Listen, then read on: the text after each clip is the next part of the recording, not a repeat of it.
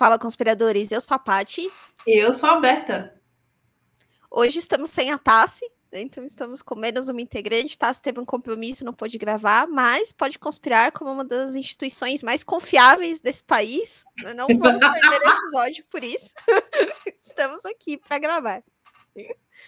Para o episódio dessa semana, a gente trouxe um tema que está aí na moda, né? Muito por causa do Stranger Things, né? Então a gente vai comentar um pouquinho hoje sobre Hellfire Club, né? Afinal, o que, que é isso, né? Qual é a história, quais são as teorias da conspiração sobre.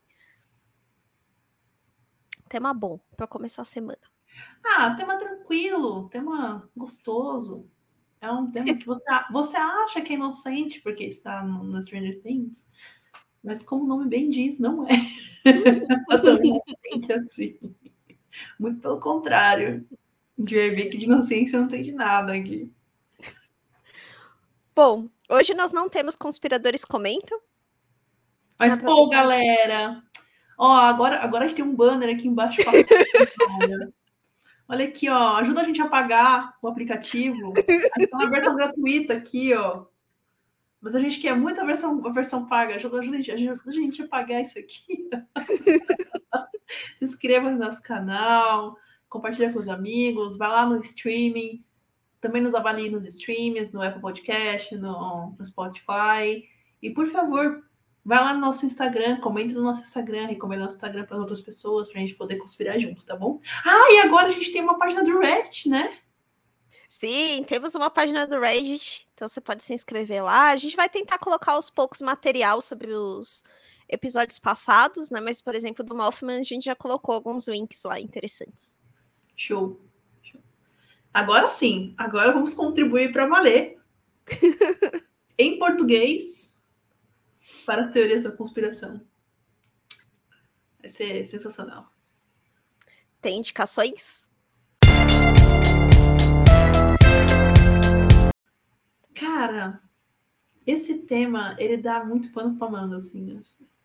Se eu for parar para pensar de todas as, as os clubinhos que já surgiram e que eu teria indicações, acho que são muitos, assim.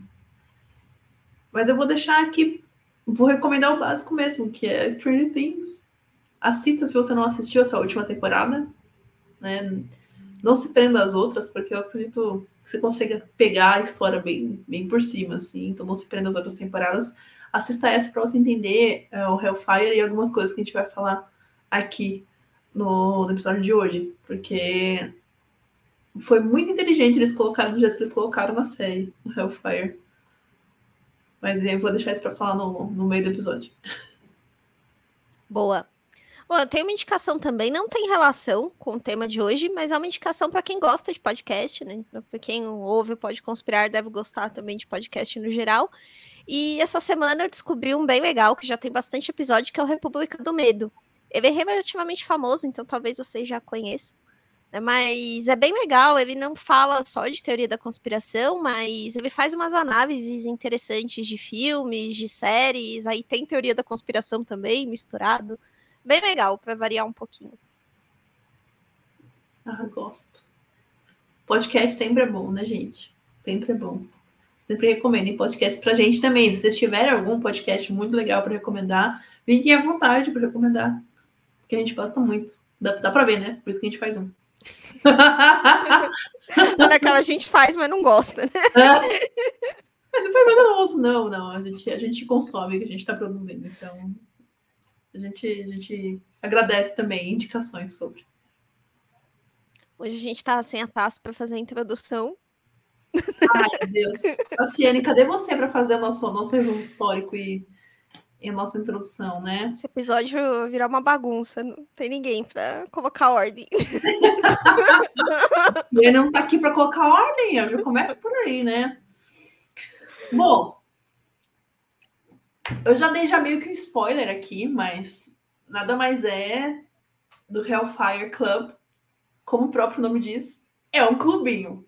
Então, assim como vários clubinhos que a gente já falou antes, se você não sabe do que eu estou falando, por favor, vai lá na nossa playlist e procura lá clubinho, que você vai achar vários clubinhos, do qual a gente já falou. É, esse é mais um, né? E o Hellfire Club foi fundado por Sir Francis Dashwood, que, assim, ele, ele era da nobreza britânica, né? Ele se casou com uma, com uma aristocrata e se tornou da nobreza britânica. E ele fez esse grupo, né? Porque a gente estava discutindo aqui em off.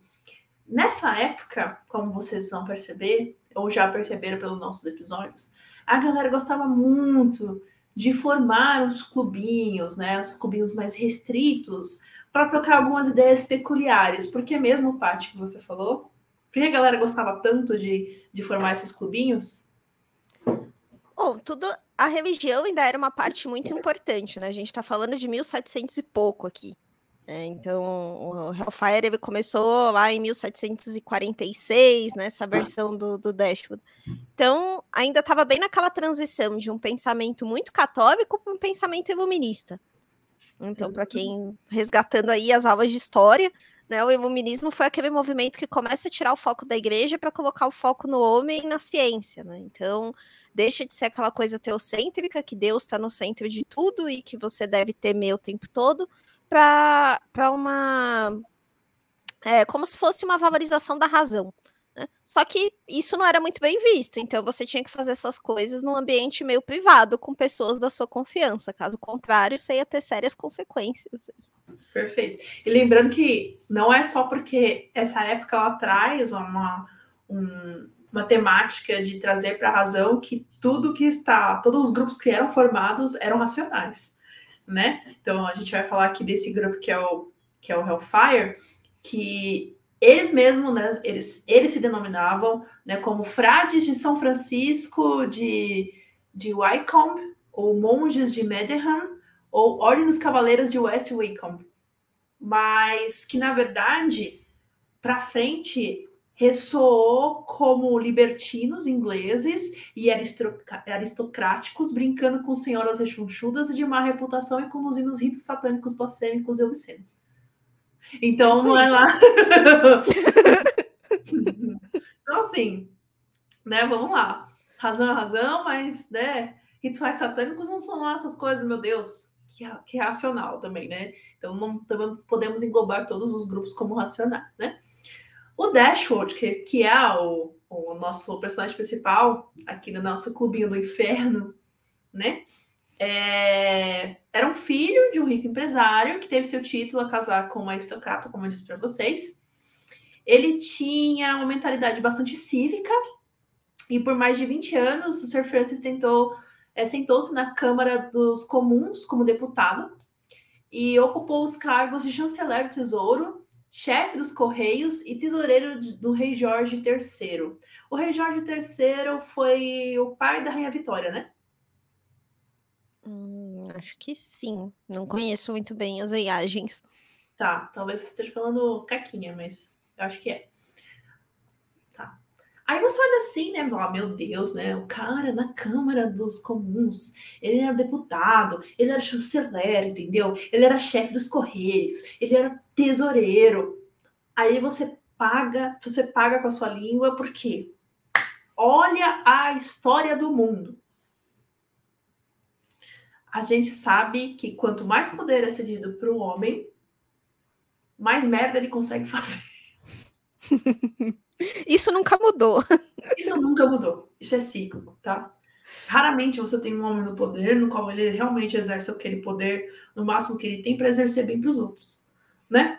E o Dashwood foi, foi um exemplo disso, né? É, por mais que ele tenha esse, essa coisa distinta, né, de, de parecer que ele tem um currículo de um cavaleiro rígido e conservador, né? É, como um jovem privilegiado, Dashwood fez um grande tour pela Europa, claro, porque todo filho de papai tem que fazer um tour pela Europa. E o rito de passagem, né, que levou ele a conhecer a Itália e algumas coisas que a gente vai comentar durante esse episódio foi justamente esse tour. E na Itália, ele passou a admirar a arquitetura clássica e a mitologia do país, e ao mesmo tempo, ele conseguiu desenvolver uma puta de uma aversão e desgosto pelo catolicismo, tá? E embora ele seja da nobreza, né, nessa época, ele tinha uma perspectiva diferente do mundo, certo? Muito diferente. Mas mesmo assim, ele foi recrutado, por exemplo, para o é, Rosa Cruzes, que foi um movimento revolucionário jacobita na época. Quando ele estava em Florença, o Dashwood conheceu o príncipe Charles, né, que era ali é, dono, entre aspas, né, do trono escocês e que tinha associações de longo alcance com sociedades secretas maçônicas e neotemplárias. Porque, como vocês sabem, ou devem saber, a, tudo ali na, na Grã-Bretanha tem esse movimento maçônico neotemplário certo? Tanto que se vocês acompanharam os stories que a gente fez lá pelo mundo, quando eu estava por lá, vocês vão ver que muitos dos posts dos stories tinham muitos movimentos desse, tinham muitas é, esculturas, é, muitas, muitos quadros, muitos prédios que realmente se envolve nesse tema maçônico e neotemplário, tá? Então, quando ele conheceu o príncipe Charles, ele foi, teoricamente, né, iniciado na maçonaria. Quando ele volta para Londres, né, em 1738, Dashwood é, fundou a Sociedade é, é, Society of the Dilettanti, essencialmente um, um clubinho privado para os bebedouros, e mulherengos da aristocracia. Então era um grupo fechado, no qual eles se reuniam para beber e fazer putaria. é isso, tá? Em curtas palavras. Em, em 1746, ele estabeleceu a Ordem dos Cavaleiros de São Francisco, né? Cujos membros se reuniam inicialmente em sua casa, que era é, em Cornhill, em uma sala denominada por um grande globo de cristal cercado por ouroboros, uma serpente de ouro e uma cauda em sua boca. Em 1751, Dashwood alugou como sede para sua ordem a abadia de Bedlingham, originalmente um mosteiro circense do século, é, século XII, é, no Tamisa, perto de Marlow, a cerca de seis milhas da casa, da, da casa de um de seus ancestrais em West Wickham. Wickham. É, e nisso, né, a gente começa a entrar num tema bem legal, porque é um clube que ele é fechado é um clube que ele é secreto. Aí você bota os vitrais, entendeu? Você vai ser ousado. Você não vai colocar, sei lá, uma folha, uma flor, ou somente vidro. Não, no vitral você coloca faça o que você quiser. Bem na porta da frente, no vitral da porta da frente. É muito estranho para um clube que teoricamente seria é, secreto. Você não acha? É muito estranho para mim. E nisso, né, né, nessa introdução à maçonaria, e nisso de. Porque dá a entender que ele gosta muito dessa parte de é, paganismo, da parte de interagir com a natureza e tudo mais, né? Seu fascínio ao longo da vida por deuses e deuses pagãos foi expresso arquitetonicamente ao projetar a ala oeste da mansão como uma réplica de um templo é, clássico de Baco, né? E para comemorar a conclusão desse tempo, Dashwood compôs um concurso e empregou autores para interpretar faunos, sátiros, ninfas e várias deusas e deuses, né? Então, ele fazia essa alusão no cotidiano dele, desse novo clube que ele fez, né? É, a esse paganismo que a igreja tanto condenava. Então, por isso que esse clubinho fechado. Enquanto os frades do fogo no inferno jantavam, eles eram vigiados por estátuas de, de guardiões do segredo dos maçons, Arpócrates, o deus egípcio do silêncio, com o dedo nos lábios, e Angero, Angerona, a deusa romana do silêncio, indicando aos frades que nada que dissesse ou se, pa, ou se passasse na abadia deveria ser mencionado fora de seus muros. E isso abre né, asas à imaginação para as pessoas que vêm de fora, não é mesmo? Que se a casa não vejo o que está acontecendo lá dentro, eu só posso supor algumas coisas. Quer adicionar alguma coisa, pai? Estou falando muito. Ah, eu queria adicionar um detalhe, né? Você falou dos vitrais, né? Do faça o que uhum. você quiser. Né? Não sei se todo mundo vai lembrar, mas isso surge de novo depois, ligado ao ocultismo, também pelo Aleister Crowley, né? Já que era um dos, dos temas né, da filosofia dele, o faz o que tu queres, pois é tudo da lei. Né? Então, essa essa visão de você se entregar aos prazeres e você fazer o que você quiser, sem medo de um castigo futuro, tá muito ligado a essas questões pagãs e ocultistas. Por isso que até o templo, né, era inspirado em Baco, que Baco, né, vem bacanal vem de Baco, né? Então as uhum. festas do deus Baco eram regadas a vinho, era um deus da luxúria, né, um deus dos prazeres, da bebida. Né? Então, a ideia deles era meio que fazer uma afronta à Igreja Católica. Por isso que eles se chamavam de fraude, de frades, como uma zombaria mesmo, né? como se fosse uma missa invertida. Então eles se chamavam de frades, é, essas mulheres que eles convidavam para dentro do templo, que eram tanto prostitutas quanto mulheres também da alta aristocracia que tivessem menos pudor para participar disso, eles chamavam de freiras. Então, eles faziam essas festas aí, meio que invertendo toda a lógica né, do catolicismo. Exato. E, como a Beta falou, ninguém ficava sabendo do lado de fora o que acontecia. Então, você imagina uma sociedade ainda extremamente católica, com um cara colocando isso lá no vitral da casa dele, e todo mundo sabendo que rola umas festas ali dentro, mas ninguém sabe exatamente o que é. Nossa, imagina a fofoca. Pois é. Deveria ser. Imagina ser a senhorinha varrendo, varrendo a, a, a, calçada da frente, assim, sabe? Olha quem tá entrando ali, é o conde de não sei o quê, olha quem tá entrando ali, é no a filha da Gertrudes, eu sabia.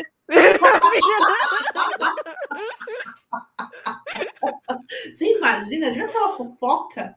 Que nossa, né? E, e, esse templo, ele, ele é importante, né? Porque ele tem uma escavação, uma escavação, tem túneis, né? Esse templo. Você quer explicar, pai? Então explica aí como é que era a arquitetura do nosso clube. Nosso não, né? Porque eu não participo desse clube, não. é, não tô sabendo disso daí, não. Não tô sabendo disso aí, não. Não, não, não. Desculpa aí, perdão, marido. Não. Ó o ato falho, ó o ato falho.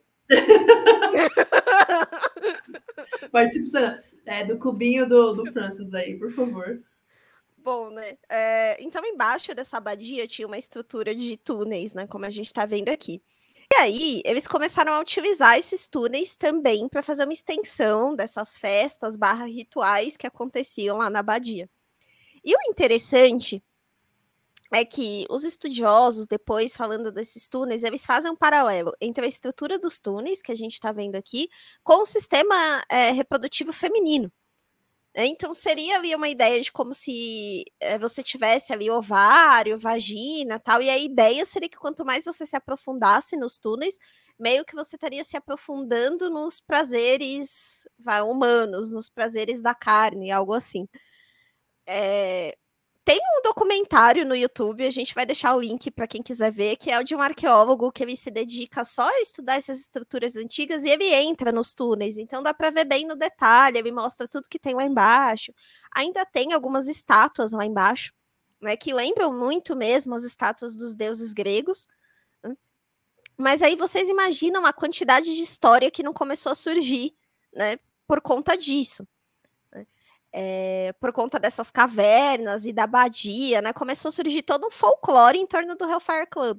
Bom, e aí a história ela começa, né, a, a ladeira abaixo, né? A gente começou a falar aí das missas invertidas. E é, vale lembrar aqui, de novo, né, que a gente está falando de um período muito religioso, então tudo aquilo que era visto contra a igreja automaticamente era visto como satânico. Perfeito. É, e era uma sociedade secreta. Então não existe muitos documentos, nada muito formalizado do que de fato acontecia lá dentro, né? É tudo muito suposição e tudo é muita fofoca. então, é, quando a gente fala do Hellfire Club do inglês, começaram a surgir alguns boatos até de que eles estivessem envolvidos em alguns assassinatos. Então, de pessoas que desapareciam na cidade e que teoricamente eram vistas próximas aí da entrada desses túneis e que nunca mais eram vistas de novo. E aí são N as teorias. Tem as teorias de que essas pessoas eram sacrificadas nesses túneis para essas entidades, né? Ou a teoria também de que elas eram aprisionadas nesses túneis para servir ali nessas, nessas festas, né? Que elas ficavam meio como escravas ali. É... E tem também, lógico, a teoria, né, de que na realidade era algo sobrenatural que acontecia ali, né? Que meio que essas pessoas entravam num submundo, é como se elas descessem para um submundo daquele local com aquelas pessoas que se meio que autodenominavam demônios e ela não conseguisse retornar mais. Ah, e aí, para vocês terem uma noção, né? Os membros eram era tão influentes, tão influentes que cogita-se, né, que dentro do, dos membros de maior calão do, dentro da, do clube teria o príncipe de Gales, teria até possivelmente, assim, muito possivelmente, tá? Essa é uma suposição que por vezes Benjamin Franklin teria participado quando estivesse na Inglaterra. Uh, o Conde de Sandwich, John uh, Valkis, uh, William Hogarth, que é um, um artística satírico muito famoso, John Stewart. Então, assim, eram, eram pessoas de muito peso dentro desse clube, vindo a disso, né, a gente começa a pensar assim, tá, imagina que se essas pessoas fossem pegas fazendo atos que a igreja dissesse que eram litigiosos, né? Elas já tinham influência. A Inglaterra, por si só, já não, não, nunca lidou bem com o catolicismo. Aí eles têm o, o católico deles, que é o anglicano, né? E mesmo assim, se essas pessoas anglicanas vissem os grandes superiores deles cometendo atos uh, imorais, né? Que é exatamente isso para aquela época, né? Que eram atos imorais. Imagina no que isso acarretaria, por exemplo, politicamente. Ou no que isso acarretaria principalmente as pessoas que viram, né? Porque, querendo ou não, a gente pode assumir que muitas das pessoas que possivelmente viram pessoas muito poderosas entrando nesses, nesses eventos, entrando nesses clubes, né? É, podem ter sofrido com ameaças, né? Perda de familiares, enfim. É um ciclo muito perigoso, assim, se parar para pensar. Né? Não é um, uma simples corrupção que acontece debaixo do pano, né? É algo que vai muito além. É uma combinação de poder e de e que naquela época era muito muito pesada, uma questão também de de vender a virtuosidade, né? Porque naquela época era muito cotado isso, vender a virtuosidade. A pessoa era virtuosa, então, né, ela conseguia poder. Então você tinha que vender essa face, essa face sua e reprimir outras que você não poderia levar a público. Então era bem, bem difícil, né? É, e eu, se a gente fizer um paralelo com a política de hoje, não é muito diferente, né? A gente sabe que é interessante sustentar certas convicções morais, né, para pessoas expostas politicamente, mesmo que elas não tenham essa convicção moral pessoalmente, porque isso interessa para certos grupos, né? Então, isso já acontecia desde aquela época. Né? Então, você pensando que você ainda tinha uma igreja muito forte, você ser uma pessoa religiosa era algo muito relevante na sua vida pública. Né? Uma pessoa, por exemplo, que fosse notoriamente envolvida com bebidas, com festas, com mulheres, não conseguiria um cargo mais alto. Exatamente. Então, tudo, tudo era um jogo para conseguir poder, querendo ou não. Tanto que. Ah. Não, desculpa, não, desculpa. Eu ia falar que tanto que um dos motivos que fez com que o Hellfire Club inglês acabasse, né? É lá por 1760, mais ou menos, ele vai é, ficando cada vez menos popular até ele terminar, foi justamente porque o Dashwood virou um chanceler. Né? Então, justamente porque ele chegou nesse posto de chanceler, começou a ficar um pouco mais difícil né, manter essa vida dupla né, como uma pessoa virtuosa, religiosa, socialmente, e no clube, já que, assim, apesar de ser uma coisa secreta, não era algo que também era feito completamente escondido, né? Todo mundo sabia exatamente onde era e mais ou menos o que rolava ali. Então começou a ficar meio chato e aí teve que parar. Exatamente, gente. Não dá, entendeu? Vida dupla não, não, não dava, não funcionava. E como é que era o, o Hell Club Fire na Irlanda? Olha, esse, é, eu vou falar que esse eu, foi o que eu achei mais interessante, foi o que eu gostei mais, porque quando a uhum. coisa fica completamente louca e fora de controle nessa história. Bom, é, o Hellfire Club inglês, ele não foi o único que existiu. Aliás, né, existem vários desses clubes, assim, que também foram chamados de Hellfire Club, mas os mais famosos são o inglês, que a gente comentou, e agora uhum. o irlandês, que a gente vai falar um pouquinho. Bom, o Hellfire Club irlandês, ele começa é, com o William Connolly, que era um dos homens mais ricos da Irlanda, né? Ele aproveitou diversas oportunidades ali durante a guerra, que o governo precisava vender terra rápido, então acabava vendendo muito barato, e ele acabou comprando uma quantidade absurda de terras. E entre essas terras que ele comprou estava o Montpellier, a colina Montpellier. É, nessa colina, o que ela tinha de especial é que ela tinha umas estruturas de pedra no topo, que, de acordo com as histórias que existem, né? é, porque isso não foi preservado, então ninguém sabe exatamente o que existia ali, mas existem várias histórias da época dizendo que o que tinha nessa construção de pedra era uma espécie de tumba antiga. E aí o William Conner, um belo dia, resolve que ele vai usar essa parte da colina para fazer uma, um, uma espécie de chalé de caça de pedra.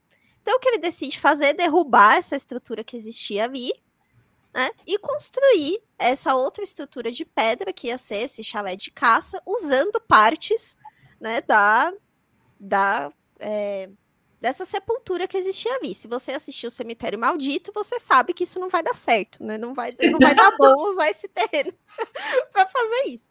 E foi justamente o que aconteceu. Começaram a ter vários eventos estranhos ali nessa construção. Primeiro evento, caiu um raio em cima dessa construção. Então aí ele foi lá, arrumou tal, né? Caiu o raio, danificou a construção, ele consertou. Depois caiu o telhado dessa construção, sem explicação nenhuma para o telhado ter caído. Ele foi lá e arrumou de novo. E um tempo depois ele começou a ficar muito doente e morreu. Ah, eu tenho essa construção. Peraí que eu vou colocar para vocês. Peraí, peraí. Ah, coloca aí.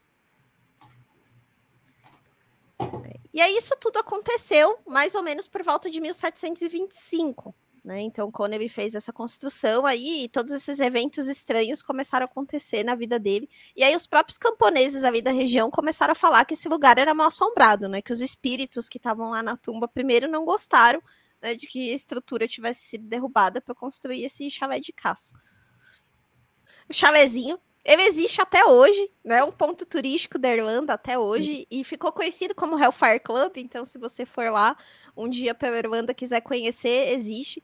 É, é um lugar até paranormal famoso, além de ponto turístico. Se vocês procurarem, tem vários vídeos no YouTube de paranormais, médiums que passam a noite lá para tentar captar espíritos, né? É, e aí, esse essa terreno ficou lá por um tempo vazio, até que em 1735 ele foi utilizado pelo Richard Parsons, que já era uma pessoa conhecida na sociedade da época por mexer com magia negra, né? ele já era um cara diferente naquela época. E, e aí ele resolveu utilizar essa construção para fazer a sede do novo Hellfire Club irlandês. Que lugar melhor do que esse para fazer a sede do clube? Ah, super tranquilo, de boa, paranormal. Tem pessoas, né? Ah, tudo bem. Ai, que delícia, né, gente? Ah. Ai, ai. E assim, né? Se no Hellfire Club inglês a coisa era um pouco mais classuda, falava ali de mitologia grega tal, as pessoas ainda estavam tentando dar uma disfarçada. No irlandês, ninguém tava nem aí pra nada. Eles assumiram desde logo que era o negócio era satanismo mesmo. E aí o líder do, do Hellfire Club, ele já se chamava, tipo, do Rei do Inferno. E eles usavam as roupas mesmo, lembrando, né? O demônio com chifre, com asa. É, as pessoas que participavam do clube se de denominavam de demônios. E aí eles também tinham esse mesmo. Ah, essa mesma tradição aí do Hellfire Club inglês de fazer essas missas invertidas. Só que, no caso do Hellfire Club irlandês, a coisa era um pouco mais pesada, porque as histórias que se contam na época é que realmente eles invocavam um demônio lá. Uhum. Tanto que nas histórias falam que eles colocavam as cadeiras, né, para as pessoas sentarem e deixavam uma cadeira vaga, que supostamente era que o próprio demônio iria vir assistir também a, as cerimônias. Então aqui a coisa ela já começou a tomar um outro rumo e foi esse Hellfire Club que caracterizou mais essa visão satânica, né, do que o primeiro. O primeiro era mais ligado às orgias, tal, né? Era mais uma coisa de farra do que religiosa em si. O irlandês não, já é uma coisa mais macabra. Não, a gente já começa já a pensar assim, tá, abriu uma filial na Irlanda, deve ter filiais em todo mundo. Aí eu achei um lugar que fala que é, existe algo bem semelhante ao clube, ao clube Hellfire nos Estados Unidos, na Califórnia, especificamente, que se chama Bohemian Groove. É, ele é conhecido principalmente por sua reunião anual, seus membros, que acontece desde 1882. E todos os anos, em julho, os membros é, praticam rituais pagãos, longe dos olhos do público e ainda mais longe das lentes das câmeras. Então, é, as pessoas levam a crer que muitas coisas lá dentro são frutos desse clube do Hellfire. Então, trouxeram para a América e ficou por aqui é, essa, esse legado. Não sei nem se dá para chamar de legado, né? Mas, enfim, né? E existe até é, uma lista oficial com muitos altos funcionários e oficiais dos Estados Unidos como lista de membros, né? Mas também no mundo inteiro. Tá? Muitos artistas influentes, muita gente que trabalha com esporte, muitos empresários, né? Sempre tem, sempre tem. E o que se especula é que, por exemplo, o Ronald é, Reagan, Reagan, Reagan, que é o presidente Reagan, e o Richard Nixon também faziam parte dessa, desse clube. Então, eles começam a ligar esse local, né, que é o Bohemian Groove, com outras coisas, né? Por exemplo, nesse local, na Califórnia, teria sido usado como o local para assinar os contratos do projeto Manhattan, por exemplo, da, sei lá, tem também o projeto Filadélfia, também teria possivelmente sido assinado ali pelos presidentes. Então, é um lugar bem icônico, assim, se você parar para pensar.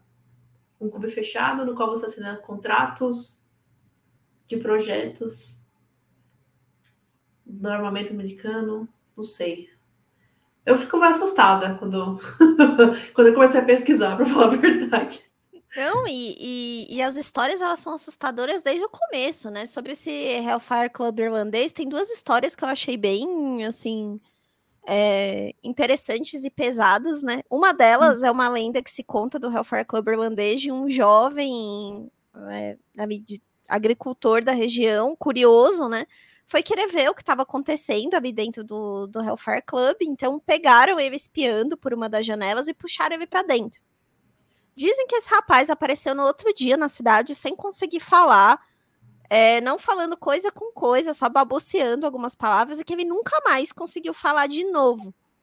Então, assim, ele viu alguma coisa que aterrorizou ele tanto, tanto, que nunca mais ele conseguiu falar.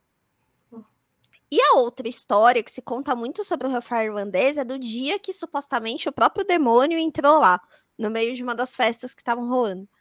É, conta que era, um, era, uma noite de muita tempestade, eles estavam no meio de uma das cerimônias, lá de uma das festas, e eles estavam jogando cartas, bebendo, até que bate um homem na porta, vestido de preto, da cabeça até o pé. Eles deixam o cara entrar, o cara começa a jogar cartas com as pessoas ali, até que uma carta cai no chão. E aí, na hora que ele abaixa para pegar a carta, as pessoas veem que ele tem pés de cabra, né? ele não tem pés humanos.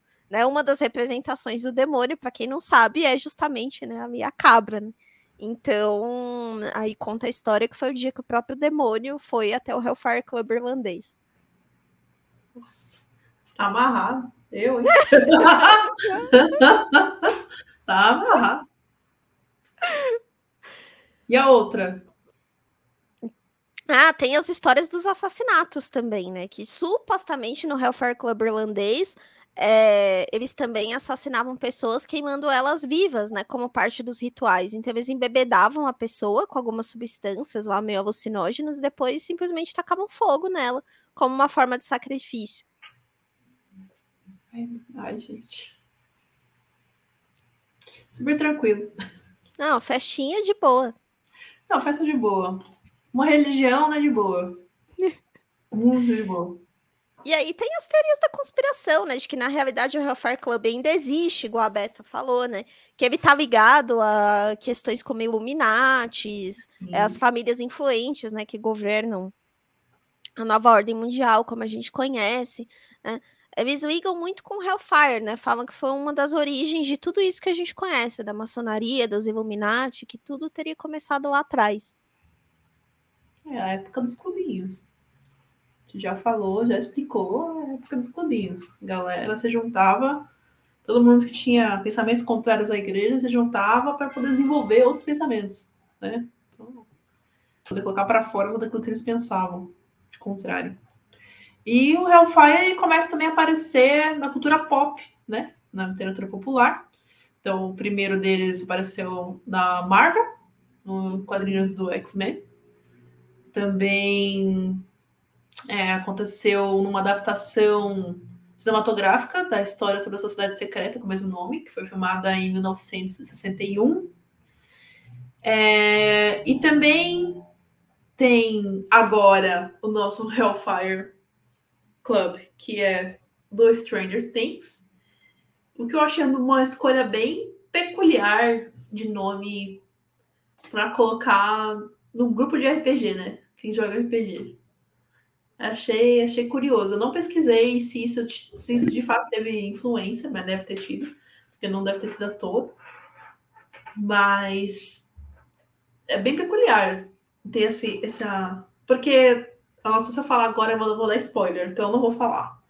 Mas é bem peculiar o nome com a trajetória da história que desenvolve dentro da, da, da série, que é justamente de envolver uma seita, de supostamente ter uma seita e supostamente ter fofocas que geram uma teoria da conspiração que levam pessoas a fazer coisas que não deveriam fazer. E é bem interessante como eles desenvolvem isso na série. Então eu acho que não foi não foi à toa a escolha do nome, pra falar a verdade. Não, eu também acho que não foi à toa. Eu não assisti a série, mas eu vi uma explicação de uma é, uma explicação em um vídeo falando sobre isso que eu acho que faz bastante sentido. Né? É, para quem não sabe, entre a década de 70 e a década de 80, né, Stranger Things se passa na década de 80, é, aconteceu um movimento social nos Estados Unidos muito forte que foi chamado de pânico satânico. É, porque década de 70 foi meio que é, o boom dos serial killers, assim, tinha muito serial killer nos Estados Unidos na década de 70 até uma boa parte da década de 80, né? Para quem se interessa aí por esses assuntos de true crime, tem vários, vários nessa época, o Filho de Sam, o Zodíaco, o Night Stalker, vários desses caras. E muitos deles é, atribuíam os crimes a, essa, a esses supostos, a família Manson, né, um dos, dos dessas histórias mais famosas da década de 70, relacionavam com o ocultismo, né? Então, com satanismo, com bruxaria, enfim, com essas questões é, ocultas. E aí isso foi gerando, até por parte da imprensa também, né? É, tragédia vende, sempre vendeu, sempre foi assim. A imprensa também começou a alimentar muito isso nas pessoas.